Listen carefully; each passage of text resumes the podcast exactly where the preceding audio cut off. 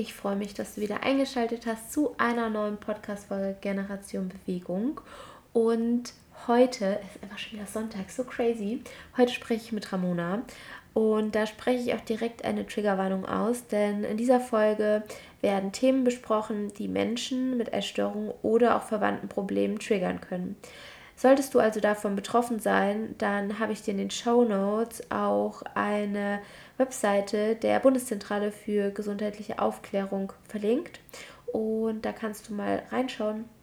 Und ansonsten, wenn du damit fein bist und dich das Thema interessiert, dann höre gerne weiter, denn Ramona teilt ihre bewegende Geschichte und erklärt, wie sie gelernt hat, wieder ihren Körper das zu geben, was er benötigt, um auch weiterhin die sportliche Leistung, die tägliche Leistung erbringen zu können und wie sie auch gelernt hat, diese Körper-Kopf-Connection wieder herzustellen.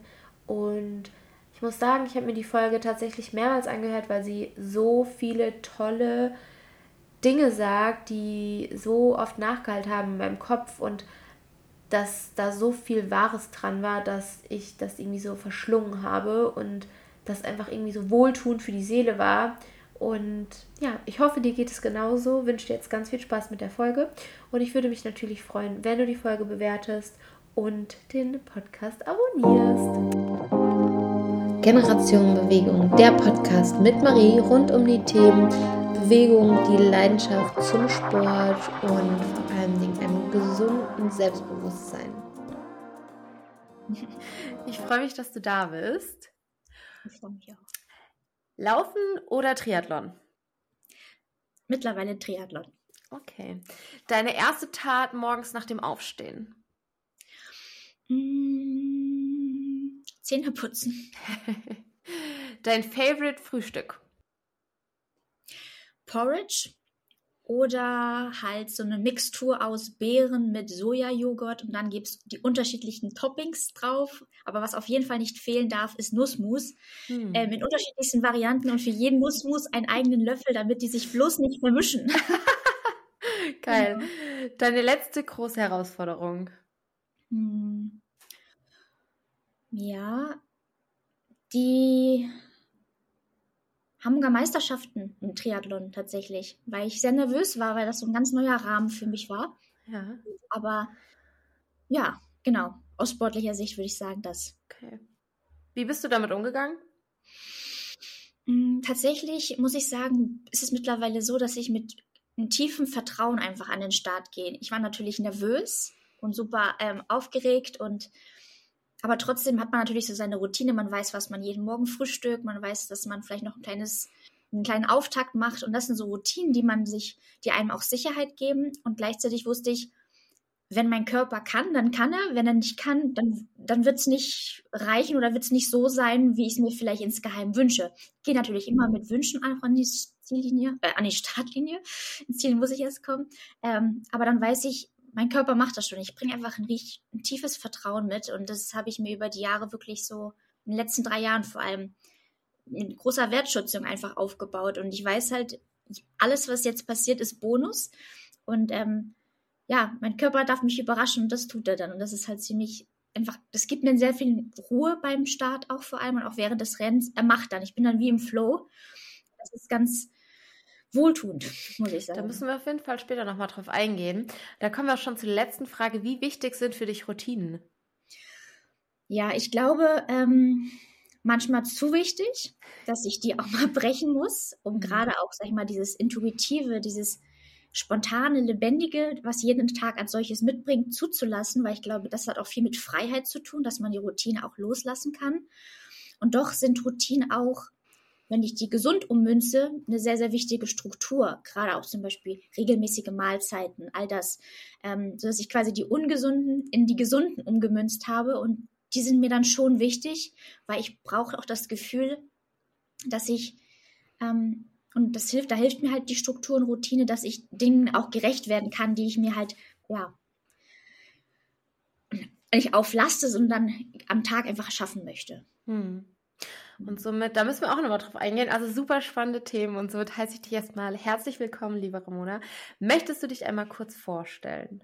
Lieben Dank, Marie, dass ich hier sein darf. Ähm, fühle ich mich sehr geehrt und habe mich sehr gefreut, dass du gefragt hast und auch welchen Wert und welchen Tiefgang du in deinen Podcast beimisst und ähm, total auch diese Überschrift Generation Bewegung, da, da steckt sehr, sehr viel drin und ich bin froh, hier einen Beitrag zu leisten mit meiner Story. Ja, ich bin selber, ich sage immer, so drei Säulen, die mich ausmachen. Auf der einen Seite das Schreiben, das Kreative vom Sportjournalismus bis hin zum Content Creation. Das ist so alles, was ich beruflich über Jahre auch nachgegangen bin und nachgehe. Der Schwerpunkt hat sich dahingehend so ein bisschen verlagert.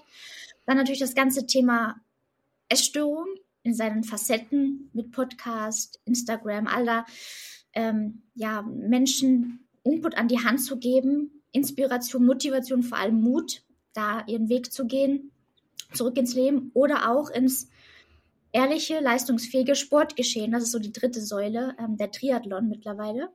Ähm, und das nimmt natürlich genauso wie die Drittel, also ein Drittel auch wirklich auch am Tag im, und auch aktuell in meinem Alltag aus und ein der Sport als solches, das Training, aber gleichzeitig das dann immer auch alle drei Säulen so ein fließender Übergang, weil ohne einander würde das andere nicht möglich sein. Hm.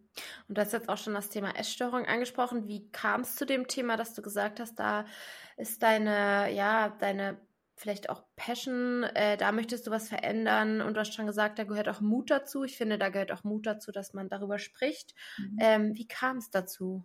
Mhm. Ähm, ich glaube, der Moment, wenn man offen darüber sprechen kann, ist man schon auf jeden Fall Schritte weiter in der Recovery. Und ähm, es ist auch so eine gewisse Absicherung. Es sollte nicht sein, also dass es eine Absicherung auch ist, dass man darüber spricht, dass alle eingeweiht sind sozusagen, ähm, weil ich weiß, dass, das, dass ich alles dafür tun werde, dass ich mich beschütze, dass ich auf mich aufpasse. Und doch ist es manchmal ähm, auch eine gesunde Motivation zu sagen, okay, du möchtest ja mit deiner Geschichte, mit dem, was du ähm, hinter dir hast, Menschen positiv ähm, beeinflussen.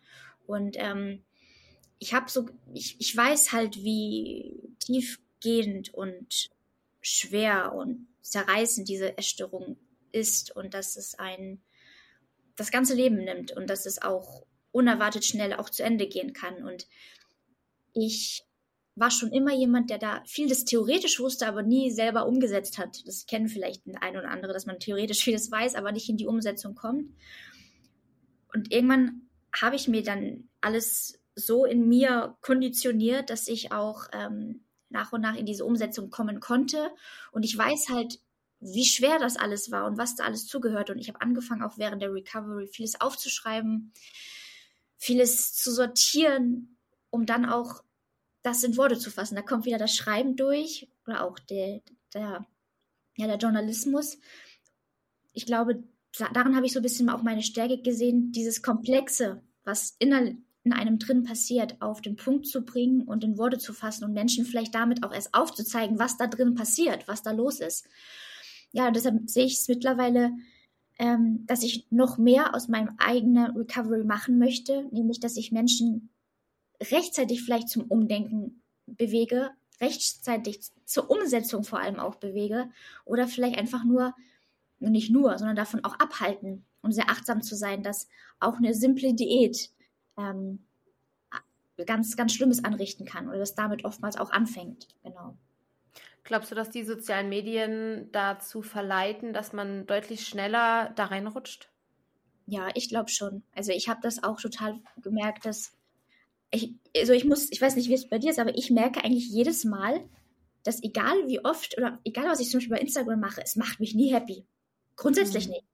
Es ist immer ein, ein Grad an, wie gut kommst du an, wie wirst du bewertet, wie stehen andere da. Und obwohl du weißt, dass das alles nur ein Bruchteil der Realität ist, nur ein Prozent, denken wir, das ist das Leben. Und da sich immer wieder, obwohl man es weiß, darauf zu fokussieren und darauf dahin umzuschiften, ähm, machen wir nicht. Und trotzdem nehmen wir das wahr und es beeinflusst uns, bewusst und vor allem auch unbewusst, was wir immer wieder miss ja, vernachlässigen. Und deshalb habe ich auch in dem ersten Jahr bei der Recovery das Handy gar nicht, ich habe Instagram gar nicht bedient, weil es mir einfach nicht gut getan hat. Und man braucht, glaube ich, eine gewisse Stärke, um das besser einschätzen zu können und einfach auch zu sagen, nee, stopp, das reicht mir jetzt. Weil uns, wie gesagt, nicht immer diese Weitsicht, dass wir nicht immer diese Weitsicht haben, dass das halt nur ein Bruchteil ist und gefiltert und vielleicht die mit richtigem Lichteinfluss. Oder mittlerweile gibt es ja solche Kameras, die das auch entsprechend noch äh, für Instagram aufhübschen. Ja, und ich sehe es ja selber auch an mir. Ich teile ja auch meine sportlichen Erfolge, aber auch gleichzeitig möchte ich von A bis Z mitnehmen. Das heißt, dazu gehört auch mal ein Rennen nicht zu beenden oder ohne Filter einfach die Kamera anzumachen und zu sagen, ja, hier bin ich, das bin ich und die möchtet ihr doch auch sehen. Und ich glaube, das ist auch die, die Verpflichtung, ähm, die ein jeder, der irgendwie auch einen gesunden Mehrwert bieten möchte, dass er auch Fehler zulässt und auch vor der Kamera.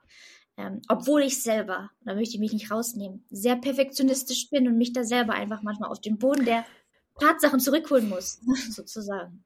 Ja. ja. das stimmt. Und ich finde es immer sehr, man spricht immer von Authentizität. Ähm, mhm. ist natürlich in den sozialen Medien super schwierig. Also man spricht dann, boah, der ist so real und ich denke mir so, boah, ist die Person das jetzt wirklich? Weil sobald wir uns dazu entscheiden, das Handy zu zücken, ist es ja schon, dass wir uns bewusst sind, was wir da tun. Und ich glaube vor allen Dingen für Menschen, die nicht hinter der Kamera oft stehen und nicht wissen, was ist, was gehört dazu, die kann das schon öfters auch negativ beeinflussen, weil die Dinge sehen und vielleicht ähm, sich dann unterbewusst auch vergleichen, ähm, wo sie denken, boah, krass, die ist super authentisch und die ist so echt. Aber ich mhm. glaube, die Personen vergessen immer, dass sich jede Sache, die gezeigt wird, eine bewusste Entscheidung ähm, darstellt. Das stimmt, total. Und ähm, da nehme ich mich auch selber nicht vor. Ich finde auch schön, der Gedanke, wie du sagst, allein zum Handy greifen, ist ja schon eine, eine Entscheidung und auch eine bestimmte Einstellung. Und das stimmt total. Und gleichzeitig ähm, gehört auch da wieder Mut zu. Und ich glaube einfach auch, das bringt die Zeit, diese Selbstsicherheit, ähm, die man auch mit den Jahren dann aufbaut, dass man ähm, sagt einfach, so bin ich, das bin ich, mit den Stirnfalten, so, ja die ein oder andere Filter halt wegnimmt. Aber ich sage immer, das sind eingebrannte Erfahrungen, die gehören dazu. Und ähm, ja, und dann ist das so. Ne? Mhm. Und, aber auch das muss man lernen. Und ich, ich habe ja auch Bilder, die ähm, inszeniert sind, die in einem Shooting passiert sind. Und dann ähm, ist das für mich zum Beispiel sehr viel auch mit Kunst hat das zu tun. Ähm, und, und da auch wieder dazu auch zu stehen und zu sagen, ja, aber trotzdem ist das real, aber eine andere Form von Darstellung, die nicht unbedingt jetzt gefaked ist. So. Mhm. Ne? Ich bin eher ein Filterkritischer, obwohl ich auch da manchmal zum Filter greife, weil manchmal ist einfach, hat man einen Tag, wo man denkt, boah, das muss ich denen jetzt nicht zeigen. So, man, oder wenn die nach der Schwimmen hat man echt so nochmal solche mhm. Augen, aber auch da, ich bin jetzt nicht so oft jemand, der in die Kamera spricht. Sollte man vielleicht mehr machen, damit man mehr Leute erreicht, ähm, um dann auch die Aufmerksamkeit für die Themen zu bekommen. Und da denkt man halt natürlich öfter mal drüber nach, was muss man machen, um mehr Leute zu erreichen. Und am Ende ist es dann doch, wo man, mit, man sich am ehrlichsten fühlt, wenn man einfach ist, so wie man ist. Ne? Ja. Aber ich glaube, das ist auch ein, wenn man schon allein diesen Schritt geht, muss man schon ein gewisses Selbstvertrauen an den Tag bringen, weil man könnte ja immer, oder es gibt immer Menschen, die einen nicht gut finden. Aber man, einem muss das ja schon bewusst sein, wenn man diese Entscheidung auch trifft. Ja, total. Aber zurück zum Sport. Das, mhm. äh, du kommst ja auch aus dem Leistungssport. Mhm. Ähm, mittlerweile hast du gesagt, machst du lieber Triathlon. Warum machst du lieber Triathlon? Gute Frage. Also tatsächlich, ähm, ich bin immer gerne und viel gelaufen. Und ich weiß halt, und das ist das Schöne, was mir immer auch so ein gutes Gefühl gibt, ich weiß, das ist aus einer ehrlichen Leidenschaft heraus entstanden. Und da war die Erstörung noch nicht da. Hm. Und das, es gibt mir immer ein gutes Gefühl, okay, da ist ein ehrlicher Bezug zu, eine ehrliche Leidenschaft. Und ich habe dann, ähm, ich habe dann, ja, während der Erstörung hat es einfach ungesunde Maßstäbe angenommen und war Mittel zum Zweck. Und das hat sich halt gegenseitig dann, sag ich mal, wie ich immer sage, befruchtet, die Erstörung und der Sport. Und das hat mich dann halt sehr, sehr runtergewirtschaftet. Und irgendwann habe ich dann gemerkt, auch ein halbes Jahr dann, ja, gar nicht Sport gemacht. Also am Tag, sage ich mal, der Entscheidung, wo ich wirklich etwas ändern wollte und auch wirklich in die Umsetzung kommen wollte. Und ich glaube einfach, dass mein Körper das noch in den Knochen setzt, dieses viele Laufen. Und ähm, ich merke einfach, dass ich das nicht mehr so in der Menge und in der Summe kann. Und trotzdem habe ich eine Grundlage über die Jahre im Laufe mit mir aufgebaut, dass ich mit wenig jetzt, dass es ausreicht. Und das halte ich mir so immer frisch. Mache eher kürzere Distanzen, 20 Kilometer die Woche wirklich in der Summe. Ähm, das war ja damals das, ne, das ist, wenn, wenn, das manche hören, denken sie, hä, wie geht das? Ähm, aber ich mache tatsächlich, weil ich merke, die Belastung ist halt, das ist halt wirklich eine High-Impact-Sportart und das zerrt einfach zu sehr an mir. Und deshalb auch so lange Distanzen wie Marathon, das ist einfach, glaube ich, täte mir einfach jetzt nicht gut oder hm. bin ich der Meinung, bin auch überzeugt. Ähm, Triathlon kam dann tatsächlich, weil ich gerne trainiere. Ich trainiere gerne, aber ich weiß, ich kann nicht nur laufen. Und weil ich schon immer gerne geschwommen bin und zum, zur Arbeit mit dem Rad gefahren bin, kam halt irgendwann so, probieren wir mal einen Triathlon. Das so, dann kombinieren wir das. Aber ich hatte halt nur so einen Stadtrad, so eine Gazelle. Und dann wollte ich mit der Gazelle bei dem Triathlon starten. Und dann meinte meine Mama, nee, du kannst doch nicht mit deinem Stadtrad hier beim Triathlon mitmachen. Aber es war halt auch Spaß, ne? Und dachte ich, warum denn nicht? Ich kann ja, ich komme die Berge hoch mit der Gazelle. So. Und dann habe ich mir ein Rennrad damals ausgeliehen. Ja, und das ging halt gut. Und ich habe gemerkt, der Körper kann. Ich bin halt eher so der Ausdauertyp. Aber ich liebe es halt, liebe die Abwechslung, weil ich mag nicht Monotonie, auch im Alltag nicht. Und das war halt eine super Sache. Und trotzdem weiß ich, dass es eine sehr herausfordernde Sportart ist. Ähm, und das ist gleichzeitig so ein bisschen das, ähm, was, was meine Recovery, sage ich, auch immer schwerer gemacht, weil ähm, Leistungssport zu machen ist einfach eine sehr auch extra herausfordernde Angelegenheit, gerade wenn man aus einer Erstörung kommt. Und diese, und darin sehe ich so für mich auch selber eine neue Challenge, weil ich möchte das nur ehrlich und mit meinem Körper machen und genau das halt auch zeigen, wie dieser Weg geht, aus der Erstörung ins Leben hin zum leistungsfähigen Sportgeschehen. Und das ist so ein bisschen meine, und genau das teile ich halt. Und alles ist, was ich teile, quasi bin ich das Pilotprojekt. Und, ne, und dann, und nicht, nichts anderes will ich teilen, sondern ich möchte nur das teilen, was ich tue und was ich mache, damit dieses auch ehrlich und aufrichtig gelingt. Und ich weiß um die Schwierigkeit dahinter. Und trotzdem sehe ich auch im Sport immer Fluch und Segen. Er kann mhm. Fluch sein, genauso wie er war. Aber er kann auch ein wunderbares Mittel zu sein, sich mit seinem Körper zu verbinden, seinen Körper kennenzulernen. Es ist ein Maßstab von Leistungsfähigkeit. Und ähm, er kann das Körpergefühl wirklich schulen, dass man lernt, darauf einzugehen, sofern man dann auch dem nachgibt. Und auch das, weiß ich, fällt mir immer noch teilweise schwer. Und ähm, aber genau darin sind wieder so Möglichkeiten, es richtig zu machen. Oder allein schon, es geht nicht um den Kalorienverbrauch, sondern es geht um Training, es geht um Leistungssteigerung. Und das gelingt nur, wenn wir ihn auch fördern, nicht nur fordern. Und da ist es vor allem mit Ernährung zum Training. Ja, und das habe ich auch ähm, angefangen vor jetzt einem Jahr, mh, hm, weil ich da auch ähm, noch die letzten Ängste überwinden musste und dann nur festgestellt habe, erstens, es passiert nichts, ganz im Gegenteil, dann erst können wir von Training sprechen, ja. Und ähm, genau, und das gibt mir auch ein gutes Gewissen, wenn ich weiß, weil es mich wirklich jede Einheit erinnert mich an diese Zeit damals, an dieses, an dieses, diesen Raubbau. Aber wenn ich weiß, ich gebe meinem Körper das, was er braucht, dann fühlt, dann habe ich ein gutes Gewissen und dann darf ich auch oder erlaube ich mir auch den Sport zu machen und auch auf diesem Niveau, sage ich mal, von, von der von, von Intensität oder auch von den Umfängen. Hm. Genau, Triathlon, ja, war dann einfach keine Notlösung, gar nicht. Also es war wirklich, es ist jetzt einfach der für mich richtige Weg, weil Laufen allein nur aktuell einfach nicht möglich ist oder besser nicht ist, so. Hm. Und alle Menschen, die aus einer Essstörung kommen, glaube ich, wissen, wie sehr man verkopft wird. Mhm. Und du sagst es schon, dass man wieder eine Einheit wird.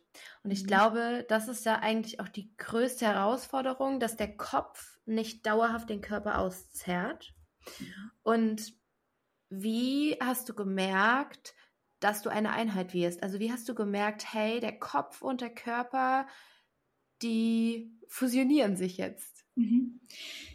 Ich habe es tatsächlich ganz, ähm, erst einmal ganz rational gemacht. Also ich habe das, ähm, ich habe das noch nicht gespürt. Ich habe das, ähm, ich habe nur tatsächlich den Moment gespürt, wo wir auseinander waren. Mhm. Dann mal so spazieren gegangen, hatte ich mir eine Podcast-Folge von der Laura Marlina Seiler damals angehört und ich habe nur gemerkt, ja, darum geht's. Ich bin total losgelöst von meinem Körper. Er hat immer nur funktioniert und mhm. ich habe mein Körper, also mein Kopf hat den Ton angegeben und mein Körper hat wirklich irgendwie pariert.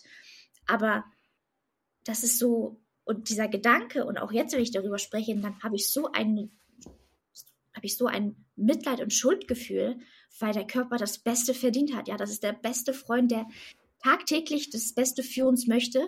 Und was tun wir? Und deshalb sehe ich mich jetzt an dem Punkt, doppelt zurückzugeben. Ähm, und genau, ich habe dann einfach angefangen, weil da kommt ja vieles zusammen, auch in der Essstörung, dieses, diese Körperakzeptanz, die Zufriedenheit, auch mit der Veränderung zurechtzukommen. Aber ich, ich habe das gar nicht, ähm, ich habe mir gar nicht mehr erlaubt, negativ das so zu bewerten, weil ich wusste, ähm, es geht hier um mein Leben. Und ich habe meinen Körper wirklich damals, es war wirklich der 21. Februar 2021, gefragt, gibst du mir noch diese eine Chance? Weil ich wusste nicht mehr, auch wenn ich jetzt was verändere, regelmäßig mhm. esse, ob die Organe das überhaupt noch aufnehmen. Und deshalb wusste ich, ich bin von meinem Körper ähm, einmal mehr abhängig. Und wir dürfen es uns nicht anmaßen, es besser zu wissen als unserem Körper. Und in diesem, in diesem, in dieser Entscheidung, meinen Körper ähm, jetzt zu entscheiden, wie es weitergeht, glaube ich, da hat er auf erste Mal das Gefühl bekommen, okay, sie nimmt mich wieder wahr und sie weiß, dass es nur zusammengeht als Team. Und ähm, das war so der Moment, wo ich ihn erste Mal wirklich so bewusst angesprochen habe und gefragt habe, Körper, gibst du mir noch diese eine Chance? Und wenn ja, zeig mir das morgen mit einem guten Gefühl. Hm. Und ich bin am nächsten Morgen dann aufgewacht und hatte dieses Gefühl. Das war so was ganz Seelenruhiges, so ein Seelenfrieden. Und ich habe rausgeschaut, es hat geregnet, mir war alles egal und es war alles so leicht und es durfte leicht sein. Es war eine Entscheidung.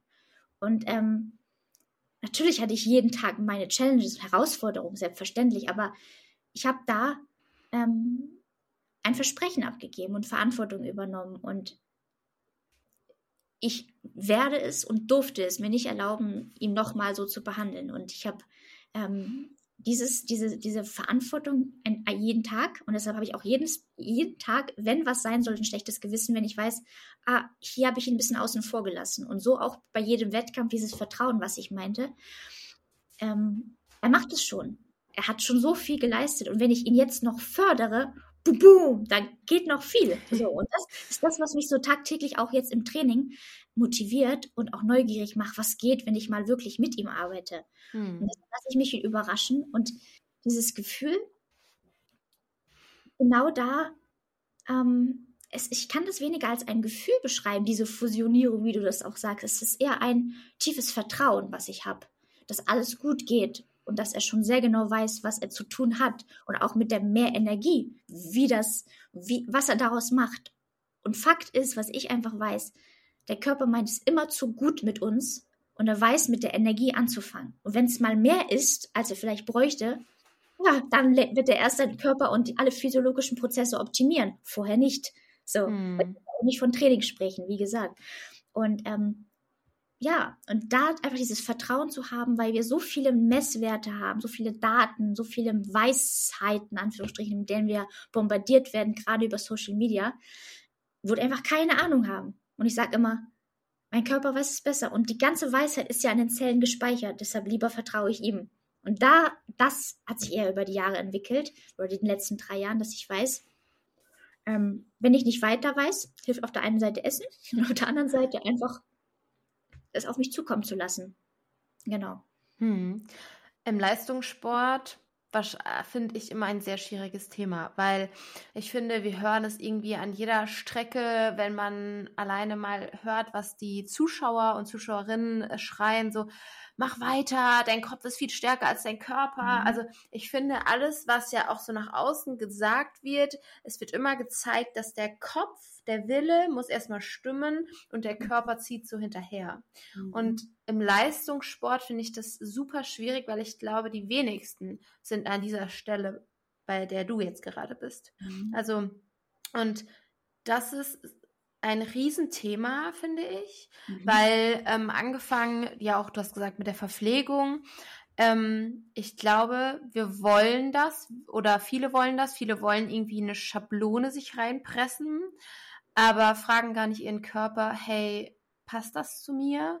Und ähm, bist du dabei? Mhm.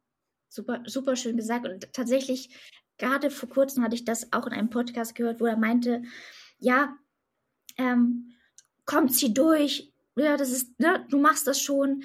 Und ähm, ich habe mir, hab mir in dem Moment gesagt, wenn mein Körper gerade so nicht kann, ne, dann werde ich das beenden in dem Moment. Weil ich habe das, und das war zum Beispiel auch eine Erfahrung, ich habe spontan damals ähm, den Marathon-Startplatz dieses Jahr bekommen, genau, in Hamburg. Und ähm, mir war klar, ich habe mich nicht darauf vorbereitet und das ist eine lange Distanz und lange Läufe, wie gesagt, mache ich nicht. Aber ich wusste, von dem Triathlon-Training ist eine Grundausdauer da und auch eine Belastungsdauer da, aber eben nicht, nicht dieses Laufspezifische. Und ich habe aber, wenn man das ganze Wochenende auch als Reporterin unterwegs ist, dann ist man halt, hat man Feuer und Flamme und will halt am liebsten auch mitlaufen. Aber ich habe mir gesagt, der Körper entscheidet. Und ich bin dann ähm, losgelaufen und es lief wirklich gut, aber ich habe bei der ab Kilometer 18 so richtig gemerkt, dass der Körper hinten vor allem der Rücken zumacht. Hm. Ich bin sehr vorsichtig, was mein Herz anbelangt. So, und ich habe dann in dem Moment eine Unruhe verspürt und eine Unsicherheit. Und ich habe dann bei Kilometer Halbmarathonmarke gesagt, stopp. Und das zu machen und dann einfach obwohl man Leistungssportlerin und leistungsorientiert ist und am liebsten immer gewinnen will, ja, habe ich da einfach Stopp gemacht und bin, habe die Strecke verlassen und bin weggegangen. So. Und, ähm, und das war okay. Und das war in Ordnung, weil mein Körper in dem Moment gesagt hat, ich will nicht mehr. Und ich hätte jetzt mittlerweile einfach ein schlechtes Gewissen und einfach so, das wäre so wie, als wenn ich mich selber schlagen würde und sagen würde, du bist, du machst das jetzt so, wie mit der Peitsche, dieses Parieren, wie das damals war. Nee, ich will es ja mit meinem Körper machen. Und er war mir, glaube ich, in dem Moment dankbar. Und beim nächsten Wettkampf zahlt es mir das zurück. Oder auch in anderen Momenten. Genauso wie eine, ich normalerweise halt an Wettkämpfen nie unvorbereitet gehe. So. Ähm, und ihnen diese Belastung aussetze. Von daher bin ich mittlerweile nicht mehr an dem Punkt, dass ich sage, der Körper öffnet die Kanäle oder die letzten Reserven, dass wir über die Grenze hinausgehen, beziehungsweise der Kopf macht es nicht, sondern ähm, es ist immer eine Teamwork-Sache. Und ich gehe lieber auf der anderen Schiene an diesem Punkt, der über die Grenze hinaus, nämlich der Körper öffnet zu einem gewissen Zeitpunkt genau diese Reserven, wenn wir alles richtig machen, wenn wir ihn wirklich auf diese Reise mitnehmen. Und das ist dieses von meinem Körper mich überraschen lassen. Das ist so das, ähm, weil ich den Fleiß aufbringe, ich die Disziplin aufbringe, aber ähm, auf, eine, auf einer ehrlichen Ebene. Und wenn ich sage, dass der, wenn der Kopf das Letzte entscheiden würde, ähm, dann wäre der Körper unterwegs irgendwo verloren gegangen. Und das will ich halt nicht. Ich will gemeinsam ins Ziel. Deshalb kann ich auch nicht auf den 100 Metern sprinten, die letzten Meter sprinten. Ich kann das nicht, weil ich einfach, gut, die, Muskel, die Muskelfaser auch nicht habe, die das hätten aber weil ich weiß, nee, ich bin hier kontrolliert am Limit, sage ich mal, aber kontrolliert, weil der Körper das gerade kann und nicht mehr.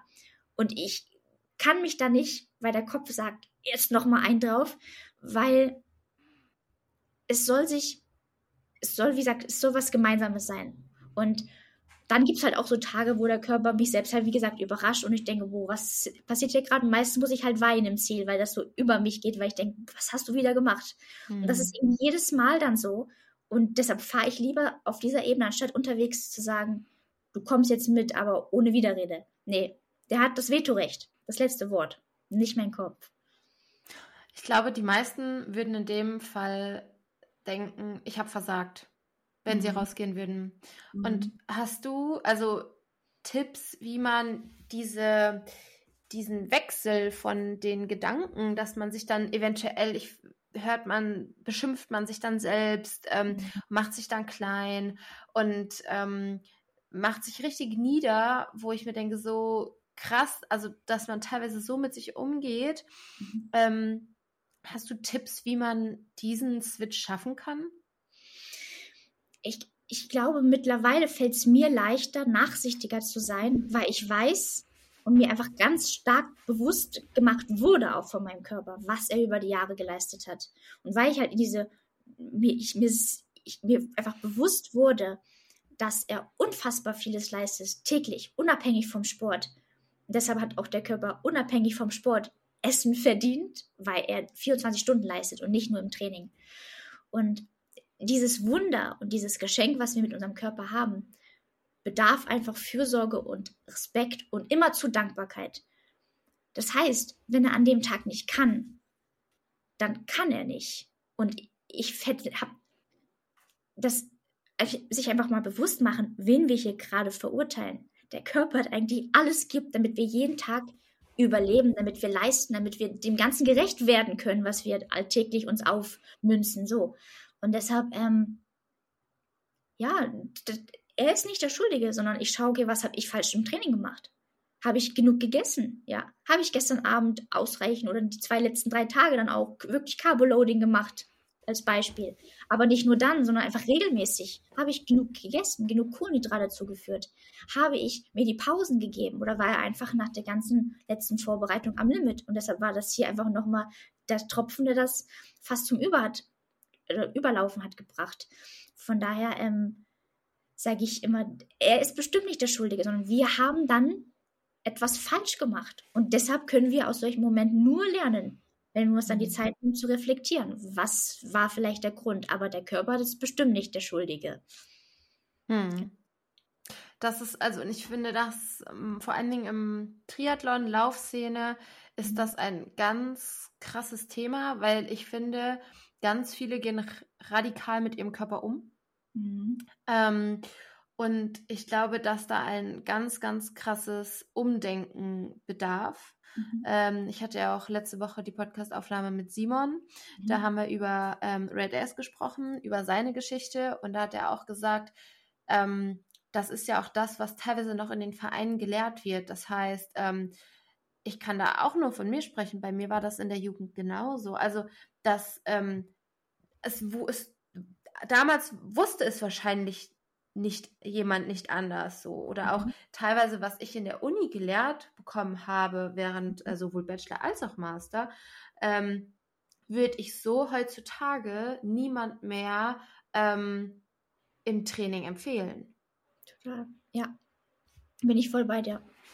Und das ist ja auch, du hast ja auch gesagt, du hast dich dann ähm, mehr auch mit der Ernährung im Training auseinandergesetzt. Mhm. Und ähm, Gab es für dich da viele so Aha-Effekte? Mhm.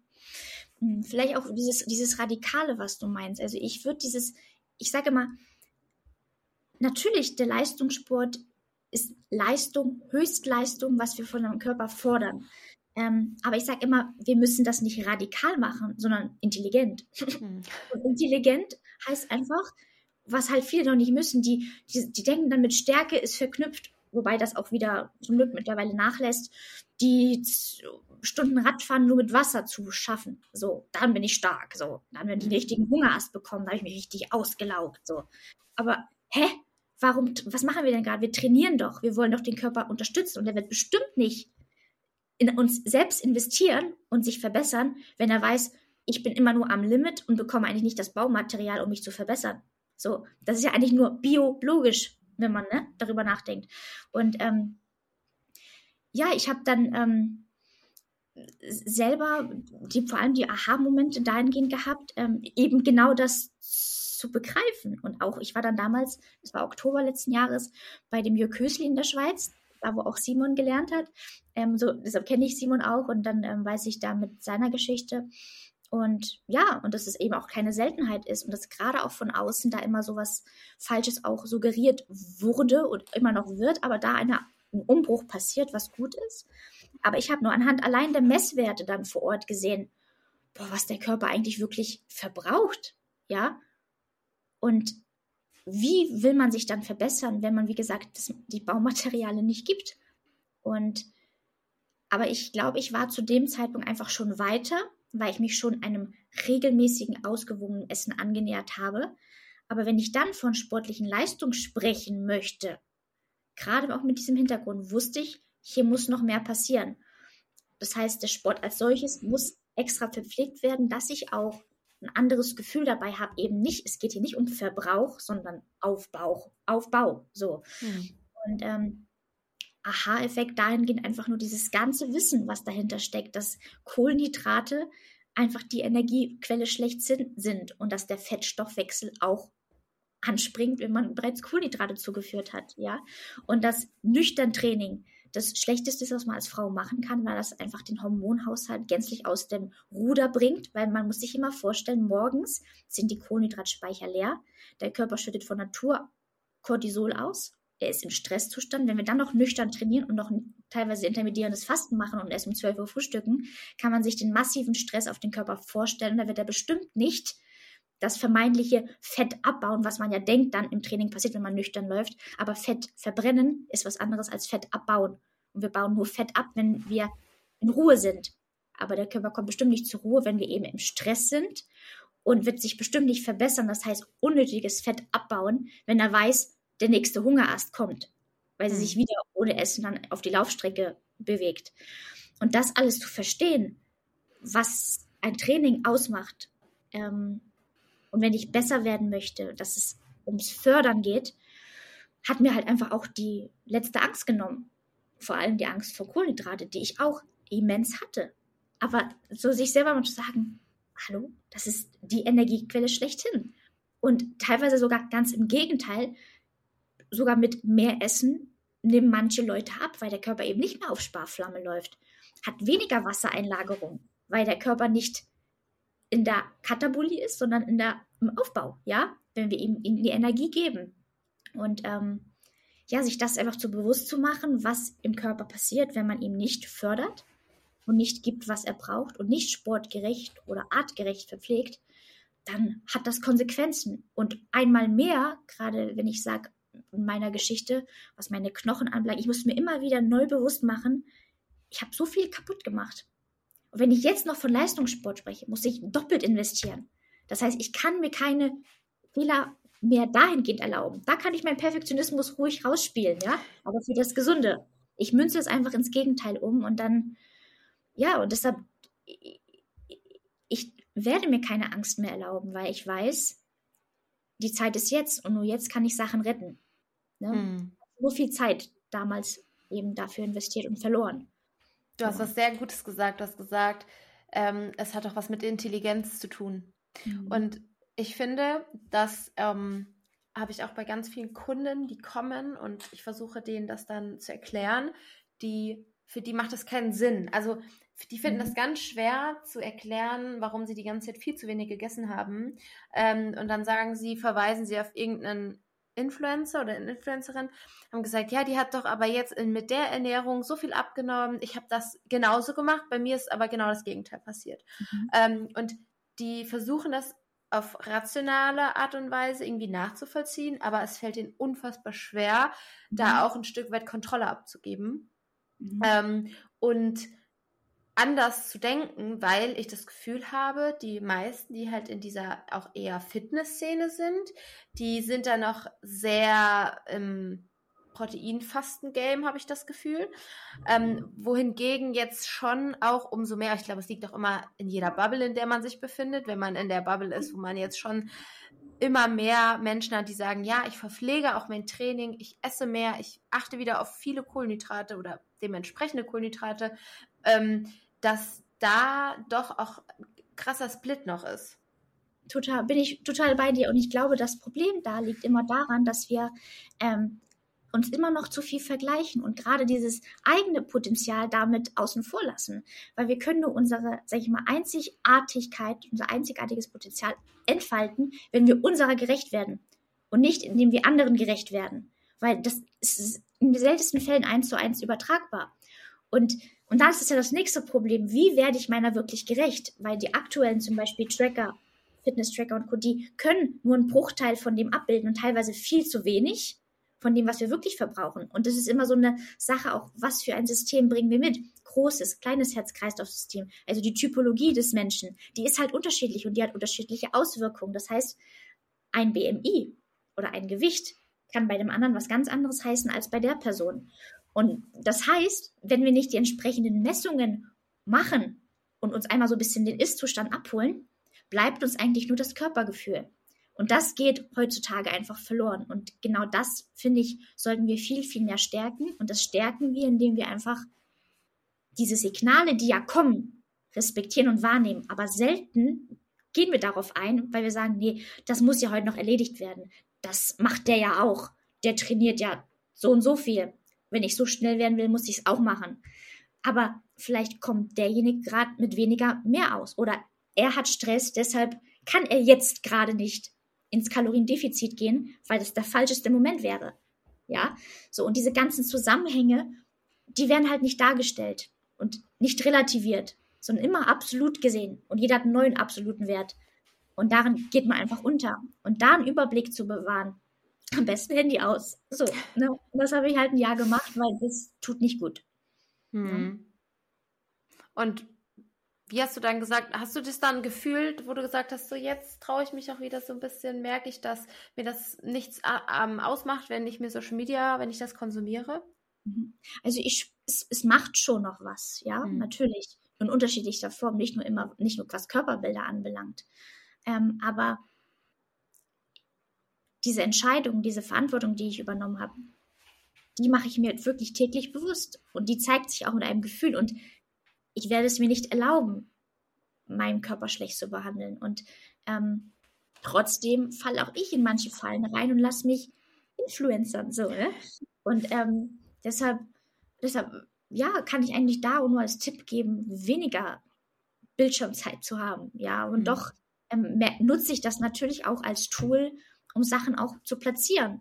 Ja, und das den oder Messages nach außen zu tragen, weil ich hoffe, dass es Menschen hilft und den Herzen erreicht. Ähm, und doch ist es auch immer wieder so ein, so ein, so ein, ja, auch wiederum Messwert, den man auch sehr oft persönlich nimmt. Und darauf können wir uns schwer, glaube ich, lösen, weil wir einfach Menschen sind. Jeder sehnt sich nach Anerkennung, nach Liebe.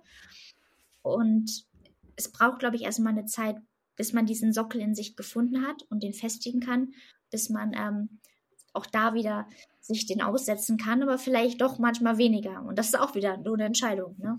Hm. Ja, das stimmt. Und wie ist das, wenn du jetzt noch an den, also wenn du jetzt an den Start gehst, dich für einen ähm, Triathlon vorbereitet hast, mhm. es ist ja schon immer auch so, dass man immer ein bestimmtes Bild von einem Athleten im Kopf hat, wenn man an eine bestimmte Sportart denkt. Mhm. Ähm, was glaubst du oder müsste passieren, dass auch hier ein Umdenken stattfindet? Mhm. Der Blumenfeld, der tut der Triathlon-Szene vor allem gut, ja, der so ein bisschen massiger ist, in Anführungsstrichen, ja, und der krasse Leistungen bringt. Und ich glaube, solche ähm, auch Persönlichkeiten zeigen uns, Athleten, ähm, dass es eine ganz individuelle Sache ist und ähm, dass man einfach nicht vom Körperbild auf Leistungen ähm, schließen kann, sondern wir selber wissen nur, stehe ich, habe ich ehrlich gearbeitet, dass ich hier stehen kann, habe ich alles dafür ehrlich getan, dann kommt es so, wie es kommen soll.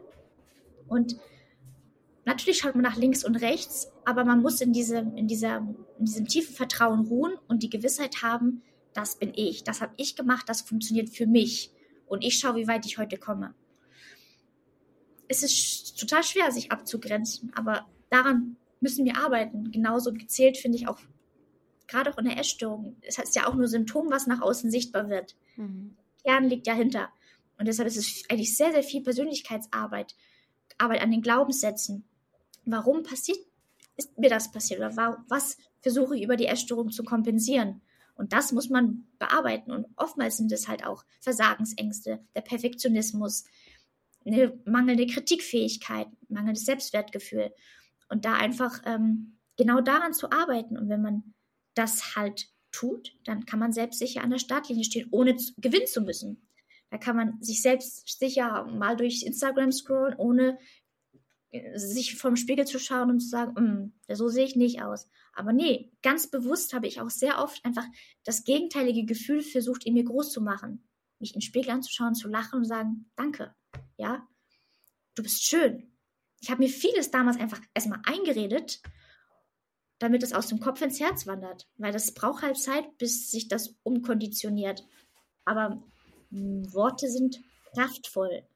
Und damit kann man anfangen und irgendwann wird das ehrliche Gefühl auch wieder groß. Das heißt, wenn ich an der Startlinie stehe, muss man sich einfach bewusst machen, dass schlank sein, was ja auch bei vielen auch nicht mal schlank ist, aber sondern dünn, ähm, hat nicht gleich etwas mit Leistungsfähigkeit zu tun. Zwei Kilo weniger machen dich nicht zwingend schneller. Du kannst einfach auch vielleicht mitten auf der Strecke einfach umkippen, weil du einfach keine Energie mehr hast. Das muss man sich auch immer bewusst machen. Vielleicht sind zwei Kilo mehr morgens auf der Waage einfach nur volle Speicher und die werden sich auf jeden Fall im Rennen auszahlen. So. Oder man hat morgens zwei Kilo mal mehr, weil man ein intensives Training am Vortag hatte. Da darf man sich nicht beirren lassen, sondern einfach sich bewusst machen, okay, das sind Wassereinlagerungen und die sind aus guten Gründen da, weil der Körper die Muskel repariert. Ja? Und das muss man sich bewusst machen, dass da einfach, dass der Körper lebt und arbeitet. Wassereinlagerung nach dem intensiven Training ist was anderes als aufgrund von der Überlastung, die anhält. Ja, und dann viele machen dann viermal die Woche Beintraining und wundern sich, warum die Beine nicht schlanker werden, sondern aufgehen. Ja, so. Und das ist immer so eine Sache, dass, und dann wundern sie sich mit weniger und noch mehr Kohlenhydrate beispielsweise, äh, gelingt ihnen dann plötzlich das, was sie sich doch vorstellen. Es muss nicht immer mehr sein. Und das vom Kopf her dann auch wieder zu schaffen, wenn man dann was anderes gewohnt ist, ist auch schwer, diese Ruhe auszuhalten. Das hm. kennt man in der Essstörung, das kennt man in den Trainingspausen.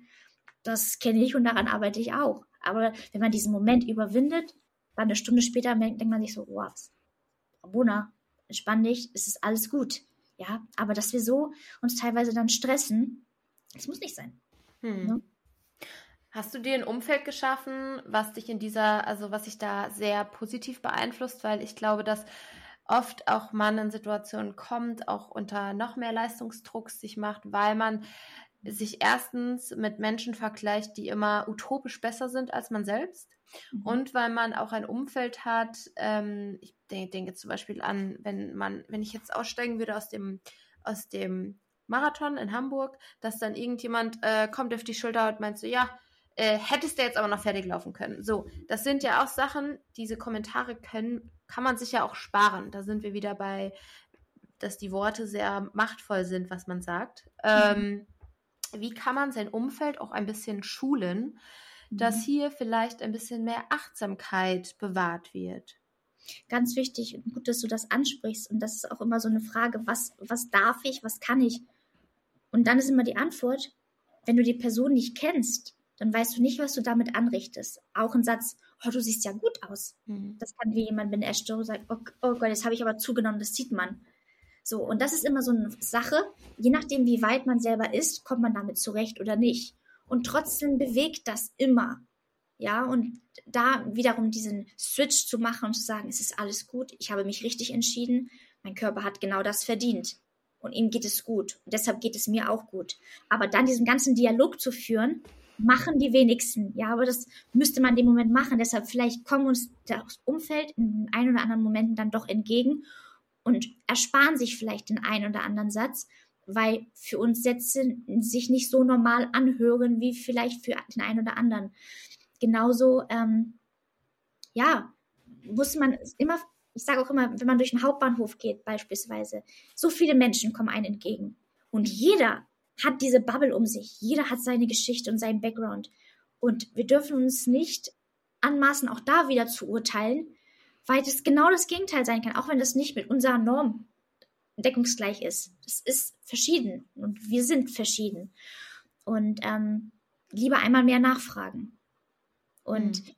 genauso spürt man ja, wer oder was gibt mir ein gutes Gefühl, wo ich weiß, ich kann mich meiner Recovery frei hingeben. Und ähm, zum Beispiel, ich habe auch immer gesagt, so ein Satz, ich möchte mich mit Menschen umgeben, die sich um das letzte Stück Pizza streiten. So, ja. Und das ist ein guter Einfluss. Oder ähm, ich merke halt manchmal so in Frauenrunden, wenn man im Restaurant ist, was wird sich bestellt. Deshalb, manchmal gehe ich lieber mit Jungs, Männer essen, weil dann, die essen wie Sportler. So. Und ähm, weil dann, und dann auch in den Momenten muss man extra stark sein, um zu sagen, nee, ich esse jetzt die Pasta, weil ich diese Kohlenhydrate brauche. Und der Salat reicht mir nicht. Heißt nicht, dass ich nicht auch gerne Salat esse, ja. Aber es ist auch manchmal eine Frage von, ähm, was dient mir gerade wirklich? Und vielleicht auch sogar auf mentaler Ebene, nicht nur physisch, sondern mit welchem Essen, an welchem Essen kann ich gerade wachsen? Wenn ich in die mhm. Karte schaue, mich was Bestimmtes anspricht, so oft, man spürt ja was. Aber dann kommt die Rationalität, die sagt, doch lieber das andere. Das tut mir auch gut. Lieber doch den Vollkornreis als die Weizenpizza. Ja, so. Ähm, und, aber es passiert nichts, wenn wir mal diese Weizenpizza essen. Ganz im Gegenteil. Vielleicht spüren wir auch eine Leichtigkeit und man ist stolz, dass man es gemacht hat. So im. Nachgang. Weil ich kenne das von mir auch. Manchmal ist in dem Moment vielleicht die Essstörung, die Stimme lauter, aber im Nachgang hält diese, dieses Erfolgserlebnis nicht lange an, weil man eigentlich denkt, nee, ich habe mich wieder nur auf dieses auf dieses Essen fokussiert, auf alles drumherum und war gar nicht im Moment. Und es wäre gewesen, hätte ich ehrlich entschieden und meinem, meinem Gefühl gefolgt. Und sage immer 80 Prozent, 20 Prozent. Was würde passieren, wenn wir einmal anders wählen? Ja, ist ja alles gut. 80 Prozent können wir essen, was wir wollen. Ja, deshalb es tut nichts, wenn wir auch mal das Stück Kuchen essen, auch wenn wir danach jetzt nicht gleich trainieren. So, es passiert auch nichts. Es macht aber, ist einfach vielleicht der typische Sonntag und gehört dazu und macht Spaß. Ja. Und na klar gibt es Verteilungsmuster, die besser sind oder wo man eher auf Einfachzucker setzen sollte, also eher lieber vorm Training und während dem Training. Ich würde auch lieber auf Vollkornprodukte und vollwertige Kohlenhydrate setzen, unabhängig vom Training. Aber zum Training, dann ist eigentlich die beste Gelegenheit, genau da seiner Sünden, in Anführungsstrichen, gerecht zu werden. Aber ich, ich unterscheide gar nicht in Gut und Böse. Mhm. Weil das ist alles zu seiner Zeit richtig. Ja. ja. Und wie wichtig findest du es, dass man eben auch offen mhm. seinem Umfeld das sagt, wenn man vielleicht nicht so cool fand, was jemand gesagt hat. Beispiel jetzt im Restaurant, man bekommt eine Portion Nudeln und dann sagt der Gegenüber, boah, krass, das hast du jetzt alles gegessen, du musst aber Hunger haben. Oder, also das sind ja so mhm. Sachen, ich glaube, da haben ganz, ganz viele Menschen mit einer Essstörung Riesenprobleme ich würde sagen, tatsächlich, wenn man aus einer Essstörung kommt, in dem Moment zu sagen, ja, ich bin mega stolz. So, ne, ich bin stolz, wenn er das sagt, ja, weil dann endlich esse ich mal sportgerecht. So, schaff das mal, dass du hier mhm. diese, wenn du eine Essstörung hinter dir liegt, dass du hier im Restaurant sitzt und im Gegensatz zu allen anderen den Salat essen, den die Pasta bestellst und die Pasta auch auf isst. Boah, ich bin super stolz auf mich, was ich geschafft habe. So, ne? Aber das, und dann auch manchmal hilft es, das genau so zu sagen, weil das kommt dann auch an und beruhigt mhm. auch die Seele. Ähm, genauso finde ich, ähm, ist auch immer wichtig zu sagen, das, was du sendest, empfange ich aber so. Und versuchen auch selber, bevor wir senden, zu sagen, wie könnte das derjenige empfangen? Und so mhm. denken wir halt oft nicht, wenn wir intuitiv sprechen und aus, uns aus der Seele etwas sagen. Aber auch da wieder, wir sind Menschen und dafür brauchen wir eine Stärke, aber auch immer wieder die, die Reflexion zu sagen, der sagt das jetzt, der meint das vielleicht gar nicht so, wie ich das höre, aber ich weiß es mittlerweile besser. Und daran halte ich mich fest. Und das ist super schwer und anstrengend manchmal, aber ähm, wir wissen es mittlerweile besser. Und deshalb wird mir das und hoffentlich dir da draußen, die uns gerade zuhören, nicht nochmal passieren, weil wir wissen, was aus einer vermeintlichen Diät oder einem vermeintlichen Satz passieren kann. Aber jetzt nehmen wir das Kind in die Hand und im Arm und es ist sicher. Ja, und diese Verantwortung habe ich übernommen und sollten wir übernehmen, weil wir nur dieses eine Leben haben. Hm. Das heißt, wenn sich gerade jemand in genau dieser Situation befindet, dass er gerade merkt, so, hey, ich bin in einer Situation, ich glaube, das ist nicht mehr gesund. Mhm. Hast du so zwei, drei äh, Tipps, hört sich so ja, aber hast du so zwei, drei Hinweise, was man jetzt tun könnte, um auf den richtigen Weg zu kommen? Also ich, in dem Moment würde ich immer erstmal sagen, super stark, dass wir das als solches empfinden. Mhm. Weil das mhm. ist der erste Schritt. Und ich glaube, jede Maßnahme, die wir da machen, sei es manchmal auch wirklich nur ein Podcast hören, wo man wo jemand, wie beispielsweise hier, was wir gerade sprechen, oder auch mein Podcast, wo man einfach anspricht, was in einem vorgeht, aber was es auch für Auswirkungen und Konsequenzen mit sich bringt, was wir sehr oft in der Essstörung einfach ignorieren. Und das ist halt genau dieses Teuflische, das ist so ein stiller Suizid, was wir uns selbst nicht bewusst machen. Und deshalb kann es auch von jetzt auf gleich zu Ende gehen. Und das sich immer wieder bewusst machen, auch wenn es vermeintlich ja noch gut geht. Hm. Morgen kann es schon nicht mehr sein, weil wir wissen oft nicht, wie es wirklich drinnen ausschaut. Genauso wie wir sehen nicht jemand an, ob er eine Depression hat. Dann sagt man, ja, lach doch mal. Oder bei einer Essstörung, isst doch mal mehr. Hm. Es ist das Banalste der Welt kann zur größten Herausforderung sein. Und deshalb da wieder bei dem Thema aufpassen, was man sagt, weil das bei demjenigen nicht so ankommt, wie es vielleicht in unserer normalen Welt ist. Das heißt, ähm, im ersten Moment wirklich sagen, gut, dass ich das als negativ empfinde, weil ich habe, je mehr ich diese Wahrheit, dass es hier ein Problem ist, zugelassen habe, desto schwerer wurde auch irgendwie dieses Gefühl und dieses belastende Gefühl. Und dann wirklich ins Handeln kommen, ins Machen kommen. Nicht nur umdenken, nicht nur umdenken, es fängt damit an, klar, aber irgendwann muss man auch in die Umsetzung kommen. Und dann sage ich immer, es bringt nichts zu schweben. Ja, wir müssen Entscheidungen treffen, verbindliche. Und die helfen uns einem auch in dieser manchmal Unentschlossenheit. Soll ich oder soll ich nicht? Wir wissen ja, wie es besser ist. Wir müssen dann genauso handeln. Es ist manchmal so echt leichter gesagt als getan, aber nein, sage ich mittlerweile, ja, machen. Ja, und ähm, Hilfe holen. Hilfe holen tatsächlich. Weil auch ich sage mir, es wird auch der Zeitpunkt wiederkommen, wo ich auch, um weiter zu wachsen, auch noch mal eine andere Hilfe brauche. Vielleicht auf Persönlichkeitsebene. Aber alles, wir können nur mit einer Unterstützung wachsen und auch das ist dann schon ein unglaublicher Schritt und eine Stärke, ähm, und die die Essstörung auch wahrnimmt, die spürt ja, oh, hier passiert was. Und eine Freundin von mir hat immer einen wunderbaren Satz geprägt, was schreit, das stirbt. Das heißt, wenn sich alles rebelliert in dem Moment, sagt, nein, ich will das nicht, in dem Moment stirbt's. In dem mhm. Moment wird es kleiner. In dem Moment wird der gesunde Anteil in uns größer. Nur das müssen wir aushalten, durchhalten. Und danach kommt der Moment, wo man sich sagt, hätte ich doch nur früher angefangen. Mhm. Ja. Das, das ist sehr, sehr schön. Und du hast ja im Podcast auch schon angesprochen, Kopfknurren zwischen Grübeln und Hungern. Willst mhm. du kurz ein bisschen was noch darüber erzählen? Ja, gerne. Also das ist, mm, den habe ich vor einem Jahr angefangen und wo ich einfach gemerkt habe, da ist so viel, was ich teilen möchte. Und da teile ich wirklich auch alles, was mich bewegt, wie es bei mir war, wie es sich entwickelt hat, was ich getan habe, mit welchen Problemen man konfrontiert wird. Aber ich rede auch mit ganz spannenden Leuten, die über ihre Geschichte erzählen. Genauso wie mit Sportlern, ja, die ähnliche Erfahrungen vielleicht gemacht haben, ohne eine Essstörung gehabt zu haben, aber gesehen haben, was eigentlich gerade passiert in der Welt des Leistungssportes, obwohl wir hier eher einen Raubbau betreiben, anstatt einen ehrlichen Aufbau, wie ich schon vorhin meinte.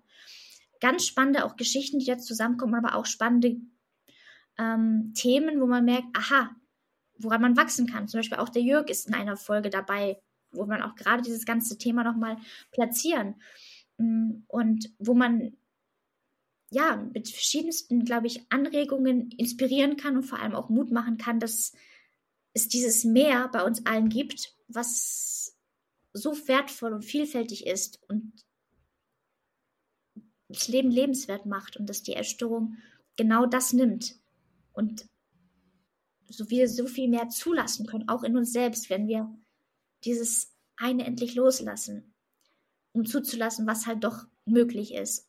Und da ist zum Beispiel auch der Sport bei mir etwas, was mich wieder träumen lässt, groß denken lässt, ja. Und wenn nicht jetzt oder gerade jetzt, ja, und mit meinem Körper, wer weiß, was man schaffen kann. Und das ist halt so alles, die ich auch in meiner Geschichte teilen möchte, groß denken, ja, aber dafür auch ehrlich investieren. Und am besten mit unserem besten Freund, der Körper. Ne? ein sehr, sehr schöner Abschluss dazu, liebe Ramona. Vielen, vielen Dank, dass du heute da warst. Ich werde den Podcast, deine Homepage, alles äh, verlinken und dann kann man mit dir einfach Kontakt aufnehmen. Sehr, sehr gerne. Lieben, lieben Dank, dass ich hier sein durfte.